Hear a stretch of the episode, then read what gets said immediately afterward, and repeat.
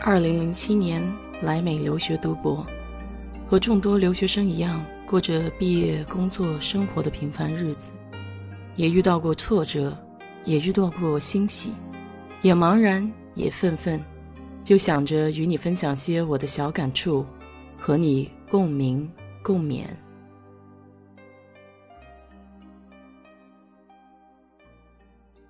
嗨，你好，我是 DJ 水色淡子。要说住在德州最大的一个缺点是什么？就是德州太大了。如果你想要开车到方圆附近去玩一玩的话，最近的奥斯汀也得开个三个小时，还没有出德州。离德州不算太远，而又比较有意思的城市，要数新奥尔良了。今天就给你聊一聊这座被水包围的城市吧。最早听说这个新奥尔良，还是从国内的肯德基新奥尔良鸡翅听来的。来到美国之后，才发现这个鸡翅跟新奥尔良完全没有关系。与烤翅的单调异响形成强烈反差的是，新奥尔良其实一点都不新。这是一座美国古老的城市，它建成已经有三百年了，经历了沧海桑田。这座城市因为具有丰富的混血文化而独具一格。法国有一所城市的名字叫奥尔良，而新奥尔良城市的这个名字得名于路易十五的摄政王奥尔良公爵。如果你懂法文的话，你会发现一个奇怪的现象：奥尔良城市的前边用的是阴性的形容词。那么史学家呢，着实费了一番功夫，才考证出这个语法谬误的根源。十八世纪初，法国贵族中盛行女性化的萎靡作风，奥尔良老公爵就以爱好涂脂抹粉、反串女性而出名，因此新奥尔良就遭到了连累，得了这么一个男扮女装的名字。曾经新奥尔良是法国的殖民地，所以现在留下了 French Quarter，也就是法国角。这里算是新奥尔良的精华，属于这个城市中最老的一片地区。一共有七十八个街区，总面积达到一点七平方公里，是由一名法裔加拿大海军官员在一七一八年建立起来的，至今已经有近三百年的历史。走在这里，你会觉得身处欧洲小集镇，一点都感觉不到自己在美国。有些地方呢，又觉得很像中国的小巷子，十分热闹，人来人往的。明亮的色彩、铁艺阳台和繁茂的花草植被是新奥尔良法国区的特色。在这里还有另外一个很有名的文化，就是喝酒了。街上无论白天晚上，走着的都是肯定没少喝的人，走直线是很难了。大多数的人手里都拿着啤酒或者 Margarita 的沙冰。到了晚上，酒吧一条街更是热闹的不行，真正是纸醉金迷的生活。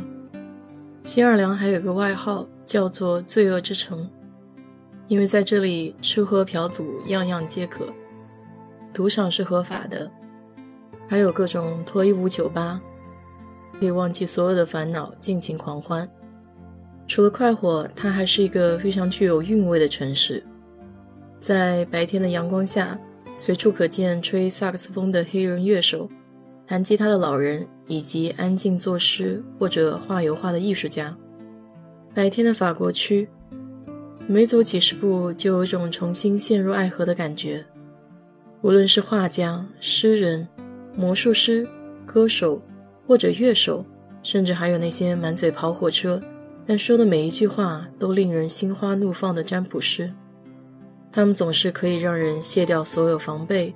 全心全意地投入到与他们的互动中，让你得到被关注的快乐。除了法国区，墓地是新奥尔良最具特色的地方。这里的墓葬别具一格，与美国其他地方都不同，个个都是地上悬棺。这主要是因为新奥尔良的独特地理位置，他们的地表下就是沼泽，如果多挖几尺的话，就会倒灌。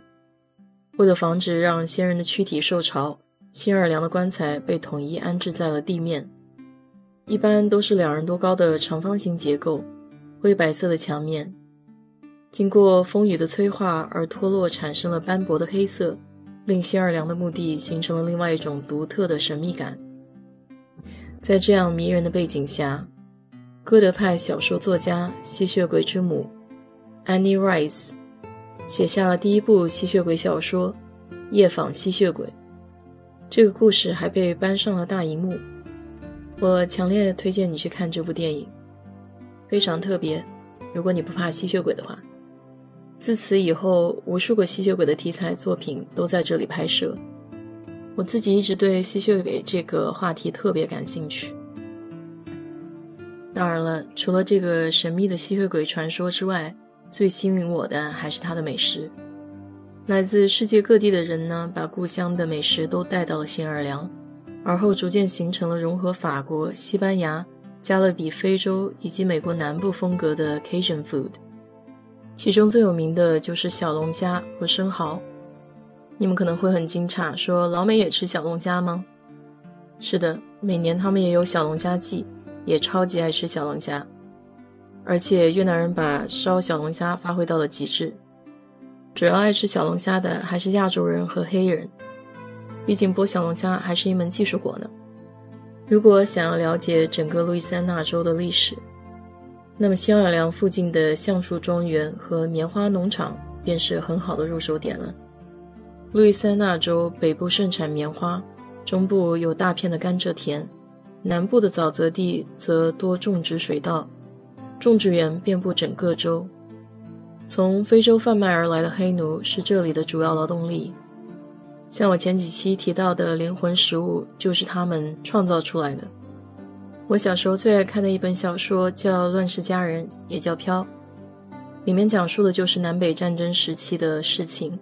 那么有一个非常著名的橡树园，就叫十二橡树园。我到现在还没有去看过真正的橡树园长什么样，所以有机会的话一定会去转一转。新奥尔良是我在美国算是比较喜欢的城市之一了。虽然它的街道坑洼不平，也没有那么整洁干净，但是吃的东西真的特别符合中国人的胃口。还有音乐，还有酒，确实让人流连忘返。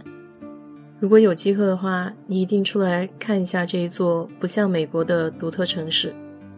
好了，今天就给你聊这么多吧。如果你对这个话题感兴趣的话，欢迎在我的评论区留言，谢谢。